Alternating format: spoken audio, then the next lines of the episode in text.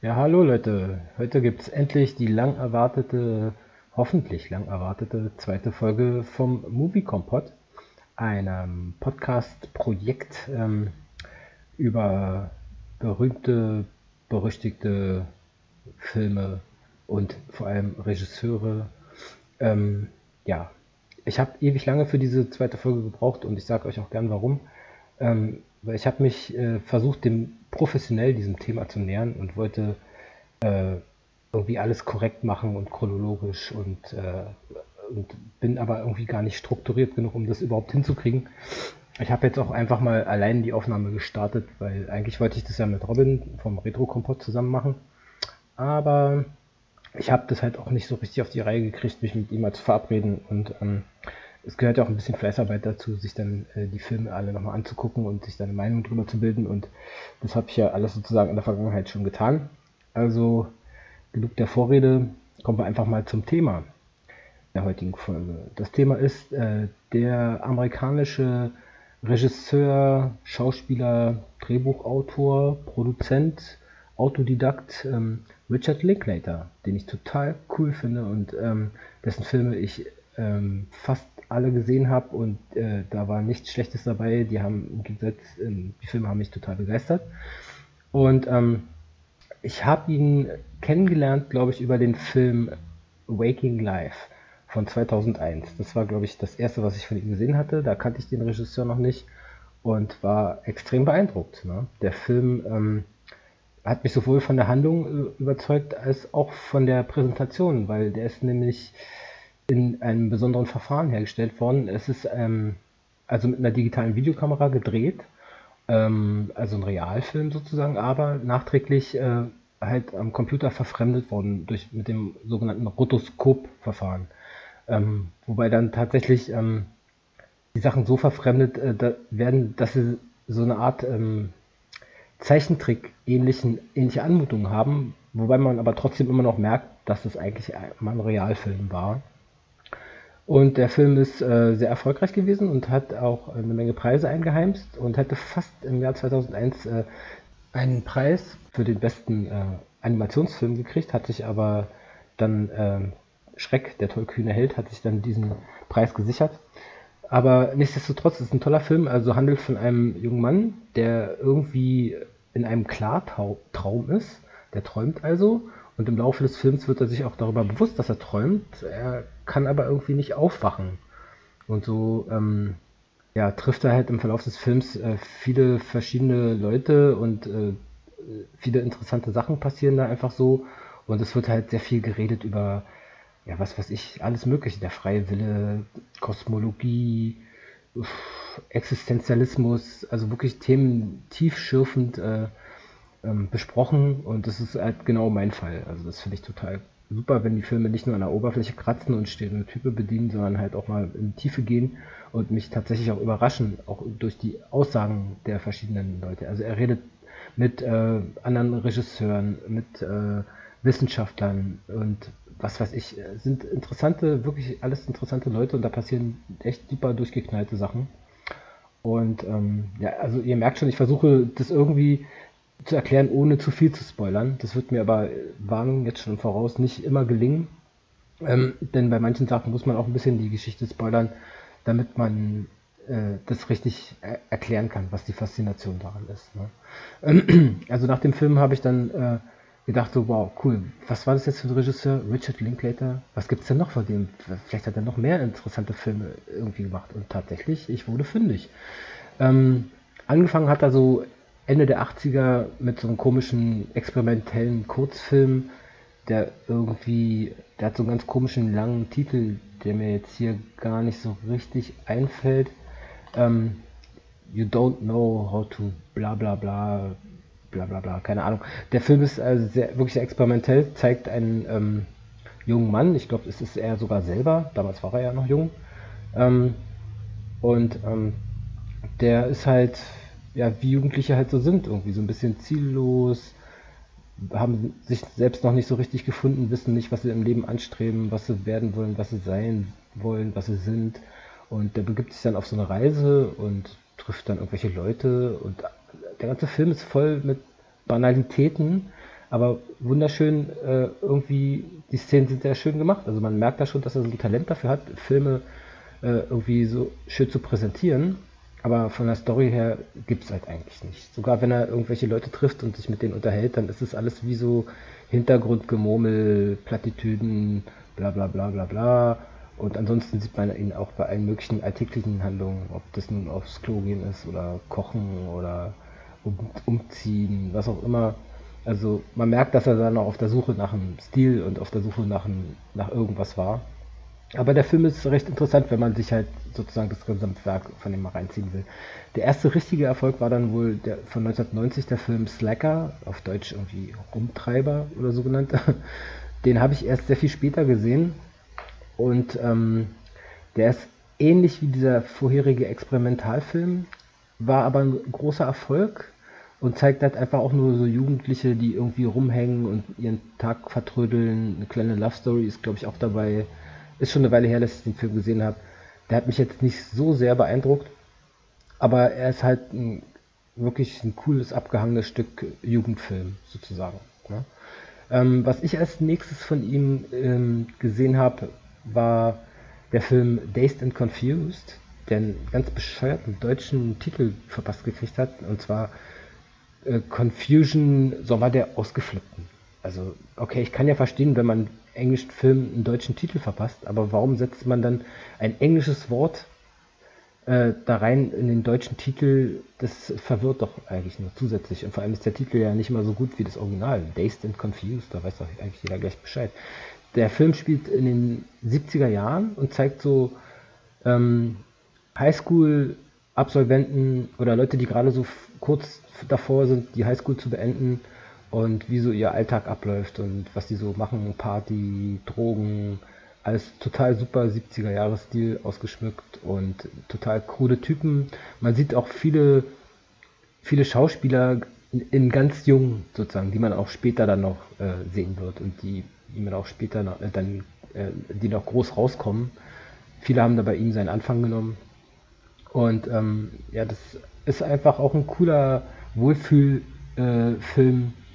Und äh, der zeigt auch ähm, eigentlich ähm, mehr oder weniger so einige der typischen Sachen, äh, Sachen, für die er bekannt ist. Also viele seiner Filme spielen einfach an einem einzigen Tag und ähm, sind sozusagen fast in Realzeit, mehr oder weniger.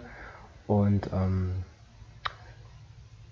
und es wird halt viel gequatscht in seinen Filmen. Also er hat noch keinen wirklichen Actionfilm gemacht, sondern es geht halt eher ums Intellektuelle was mir aber auch sehr liegt und was ich auch sehr mag und auch, ähm, er kann aber auch anders. Was ich nämlich als nächstes gesehen habe, war der erste von seiner Before-Trilogie. Da gibt es nämlich drei Filme, die er gemacht hat, im Abstand von jeweils neun Jahren. Die heißen Before Sunrise, Before Sunset und Before Midnight. Ja, also bevor, vor Sonnenaufgang, vor Sonnenuntergang und vor Mitternacht. Und ähm, im Mittelpunkt dieser drei Filme ist ein Pärchen, gespielt von dem total coolen Schauspieler ähm, Ethan Hawke als der männliche Part und Julie Delpy als die weibliche Hauptrolle.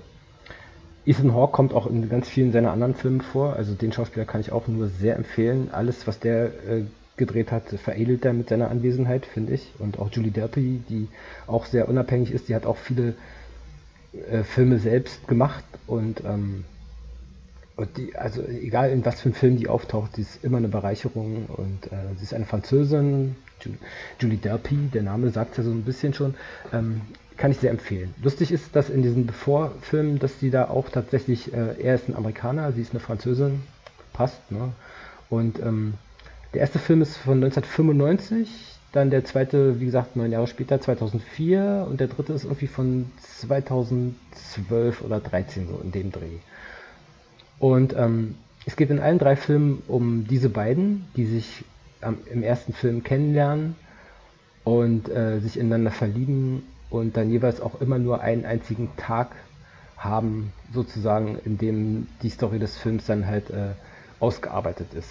So, Im ersten Film äh, siehst du die beiden halt im, im, Zug, sie lernen sich kennen, finden sich sympathisch und ähm, also im Zug, sie ist auf dem Weg nach Paris und er irgendwie nach äh, Wien, will dann Flugzeug wieder zurück in die Staaten kriegen.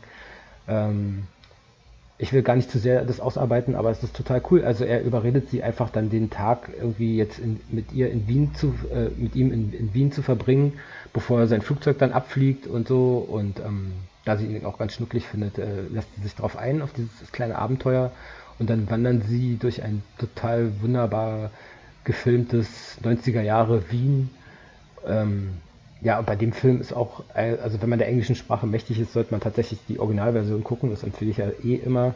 Ich bin ja ein Originalversionsvertreter. Äh, und also bei dem Film ist es wunderschön, weil ähm, die Wiener sprechen halt ihr Wiener Deutsch irgendwie, also ihr komisches Deutsch. Und äh, alle Leute, die sie so sprechen, sprechen in ihren realen Sprachen. Die beiden halt in Englisch und sie mit ihrem französischen Akzent.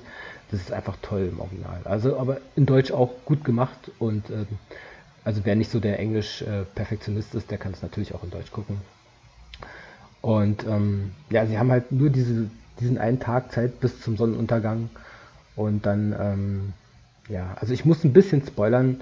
Äh, die Sache endet so ein bisschen offen. Sie wollen halt nicht wie alle anderen immer so, ja, wir versprechen uns dies und das und jenes und tauschen Telefonnummern und dann telefoniert man ein paar Mal und dann ist Schluss. Nee, nee, das wollen die nicht. Sondern äh, sie wollen sich halt genau in einem halben Jahr wieder an derselben Stelle treffen und gucken, was dann Sache ist. Ne? Ja, und so endet der Film und äh, der zweite Teil sehr viel später. Beide sind jetzt nicht mehr so Anfang Mitte 20, sondern schon Anfang Mitte 30. Das korreliert halt auch genau mit meinem eigenen Alter. Also Mitte der 90er war ich halt Anfang 20 und Mitte der ähm, Anfang der 2000er war ich halt, genau, passt halt genau. Insofern kann, mag ich die Filme vielleicht auch so sehr, weil sie tatsächlich auch meinen eigenen Entwicklungsstand so ein bisschen widerspiegeln der ja auch was mit dem Alter ähm, zu tun hat. Ne? Der zweite Teil von dem Film äh, fängt halt an in Paris. Er, er, ist inzwischen ein, also sie haben sich natürlich nicht wieder getroffen nach sechs Monaten, ne? sondern haben beide ihr eigenes Leben angefangen. Irgendwie, ähm, er hat, äh, er ist irgendwie verheiratet, aber unglücklich und hat einen Sohn und sie ist eine Beziehungsgeschädigte und ähm, naja, also er hat inzwischen, er ist ja Schriftsteller sozusagen geworden und er hat dann ein Buch geschrieben über diesen einen Tag, den so beeindruckt und äh, geprägt hat, äh, sozusagen die Geschichte des ersten Films, da hat er ein Buch draus gemacht und sie kriegt es in die Hände und ist natürlich ähm, sehr erstaunt, dass sie da die Hauptfigur in einem Roman ist und ähm, dann macht er halt, kommt er halt nach Paris, ohne zu wissen, dass sie da ist und hält da irgendwie eine Lesung oder eine, sozusagen präsentiert er sein Buch und sie kommt dann dahin und dann treffen sie sich und natürlich sind sie immer noch total verknallt und ähm, haben aber inzwischen halt die Bürde ihres jeweils eigenen Lebens sozusagen ne? und sind halt auch schon so ein bisschen nicht mehr ganz so jung und je älter man ist, umso schwieriger wird es natürlich auch irgendwie dann bei sowas halt nochmal ein Risiko einzugehen vielleicht oder nochmal neu anzufangen. Also der Film ist grandios. Ne? Sie wandern durch ein wunderschönes Paris und, und er findet immer neue Ausreden, irgendwie jetzt ähm, er hat ja noch ein bisschen Zeit und sein Flug kommt ja erst ein bisschen später und wollen wir nicht nochmal dahin gehen und dann nimmt sie den Ball auf und sagt, ja, und dann zeige ich dir nochmal das von Paris, weil sie wohnt ja da auch. Und ihre realen, also von der Schauspielerin Julie Delpy, die realen Eltern, die spielen da auch die Eltern in, ihrem, in dem Film. Das ist auch ganz witzig, wenn man das weiß sozusagen. Und ähm, ja, also das Ende des Films verrate ich natürlich nicht, aber seid darauf gefasst, also für mich ist es das beste Ende, was ich je in einem Film oder zumindest in einem romantischen Film gesehen habe. Es ist wirklich ein perfektes Ende. Also so klasse. Da habe ich, äh, das hat wirklich nachgehalten. Ne? Und da fand ich es natürlich auch total klasse, dass dann irgendwann Before Midnight rauskam. Äh, wieder eine ganze Zeit später. Und ähm, ja, gut, man kommt nicht ganz ohne Spoiler aus, es hilft nichts. Und die sind halt dann inzwischen zusammen sind, äh, haben selber auch noch mal zwei Töchter und jetzt sind sie schon so Anfang 40 so und ähm, sind länger in einer Beziehung und was passiert bei Beziehungen, die länger andauern? Man kommt irgendwie nicht mehr so gut miteinander klar. Ne? Es häufen sich die Problemchen und die unterschiedlichen äh, Charaktere und ähm, ja, also es steht dann auf Messerschneide, ne? ob die Liebe siegt oder nicht. Man weiß es nicht genau, also das verrate ich auch nicht. Ich würde mal sagen, es ist gut möglich, dass irgendwie in ein paar Jahren dann irgendwie dann noch ein vierter Teil dazu rauskommt. Also würde ich jedenfalls gerne sehen. Und lustiger Nebeneffekt ist auch, dass in dem Film Waking Life, den ich äh, ganz am Anfang erwähnt habe, da haben die beiden einen Kurzauftritt. so ein Cameo, sagt man dazu. Ne? Aber ähm, das könnt ihr dann mitkriegen, wenn ihr den Film seht. Ähm, ja, dieser äh, Waking Life, dann kommen wir nochmal zu dem zurück. Der war ja in diesem Rotoskop-Verfahren, diese total geile, comicartige Verfremdung, ähm, die halt, es ist teilweise mit dem Computer verfremdet, aber Künstler haben da halt auch äh, händisch sozusagen da noch Sachen hinzugefügt und total coole Effekte da reingezaubert. Und er hat tatsächlich noch einen zweiten Film gedreht, auch in diesem Rotoskop-Verfahren, in sogar einem etwas verbesserten, äh, verfeinerten Verfahren, würde ich sagen. Der Film ist aus dem Jahr 2006 und heißt A Scanner Darkly oder den etwas undifferenten deutschen Titel Der dunkle Schirm. Naja, mit Schirm ist, glaube ich, Bildschirm gemeint. Scanner, Schirm, Bildschirm, passt nicht so ganz. Na gut, ich glaube, sie wussten nicht, wie sie den Titel übersetzen sollen. Der Film ist, äh, sticht heraus, äh, einerseits dadurch, dass er halt ähm, auch wieder dieses Rotoskopverfahren hat, was den Film total cool aussehen lässt. Und zweitens ist es der einzige Film von ihm, der halt nicht sozusagen in der Jetztzeit spielt, sondern in so einer dystopischen Zukunft, wo alle Leute vom Staat äh, die ganze Zeit über in irgendeiner Form überwacht werden und keiner hat mehr wirklich so ein Privatleben. Und dann gibt es da noch so eine komische Droge, die einen total schizophren macht. Und ähm, ja, der Hauptdarsteller des Films ähm, hat halt das Problem, dass er einerseits total auf dieser Droge drauf ist und andererseits aber auch zu den Überwachern gehört. Also er hat dann so ein, er ist so eine Art, ähm, wie soll man sagen, so eine Art Geheimagent, der so geheim ist, dass nicht mal Kollegen oder Vorgesetzte oder sonst jemand weiß, wer er ist. Und das erreicht er dadurch, dass er irgendwie, wenn er in seinem Beruf tätig ist, hat er dann so, so einen komischen Anzug an, der von außen wie so eine Art Bildschirm ist und der ständig die, so dass er ständig die Gestalt wechselt. Also die Gesichter, die Klamotten, das alles wechselt die ganze Zeit durch. Es könnte jeder mögliche Mensch sein, keiner weiß, wer er wirklich ist. Und dann wird es noch obskurer, dadurch, dass äh, ja auch keiner weiß, wer er eigentlich ist. Und er aber als ähm, Normalmensch und ähm, irgendwie so als Gefahr für den Staat angesehen wird, wird ihm halt der Auftrag erteilt, diesen Typen zu überwachen, der er selber ist. Also fängt er an, sich selber zu bespitzeln. Und ähm, ich sag nur, es ist total obskur. Vielleicht sogar ein bisschen zu durchgeknallt für manchen, aber ich finde es geil. Ich finde es total cool. Die Hauptrolle ist, wenn ich mich nicht alles täuscht, äh, Keanu Reeves. Auch ein sehr guter Schauspieler, ein wirklich toller Schauspieler.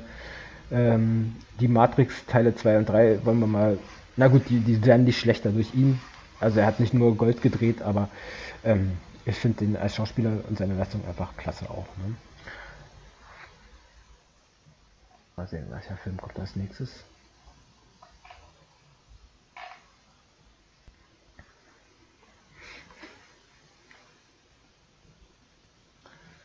Ja, also sehr empfehlenswert.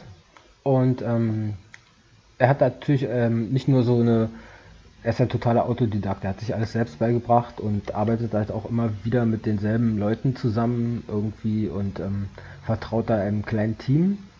Und ich finde da auch interessant, dass er wirklich äh, auch äh, Studien macht, auch längere Sachen. Nicht zuletzt sein letzter Erfol sehr erfolgreicher Film von 2014 ist der Film Boyhood. Diesen Film hat er ähm, über zwölf Jahre gedreht und äh, hat in dem Film tatsächlich, ähm, also sie haben sich immer irgendwie einmal pro Jahr getroffen und haben dann äh, mit denselben Schauspielern, das auch Ethan Hawke und äh, irgendwie, ich weiß jetzt nicht mehr, die Hauptdarstellerin ist auch so eine ganz bekannte, ah, Patricia Cat ist das, glaube ich. Und ähm, der Junge, der anfängt, am Anfang ist er sechs Jahre alt und am Ende des Films ist er 18.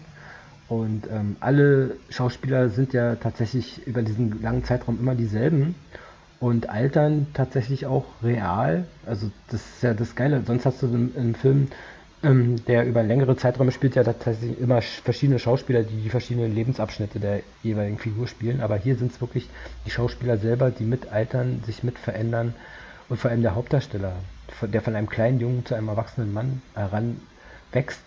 Und was dem passiert dem Film ist natürlich fiktiv. Es ist trotz allem ein, ein, ein Film und nicht ein, eine Dokumentation.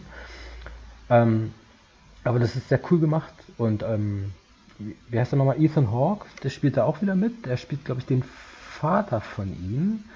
die Mutter trennt sich von dem und hat dann auch irgendwie dann andere Leu äh, Partner später. Und ähm, also es ist wirklich eine epische ähm, Geschichte einer Familie und besonders eines äh, Jungen, der heranwächst.